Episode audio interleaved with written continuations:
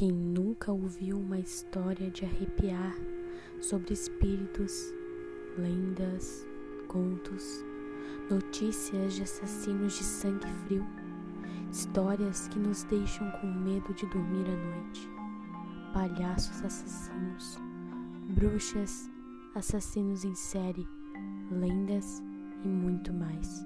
Estarei aqui toda semana com uma nova história de arrepiar os cabelos.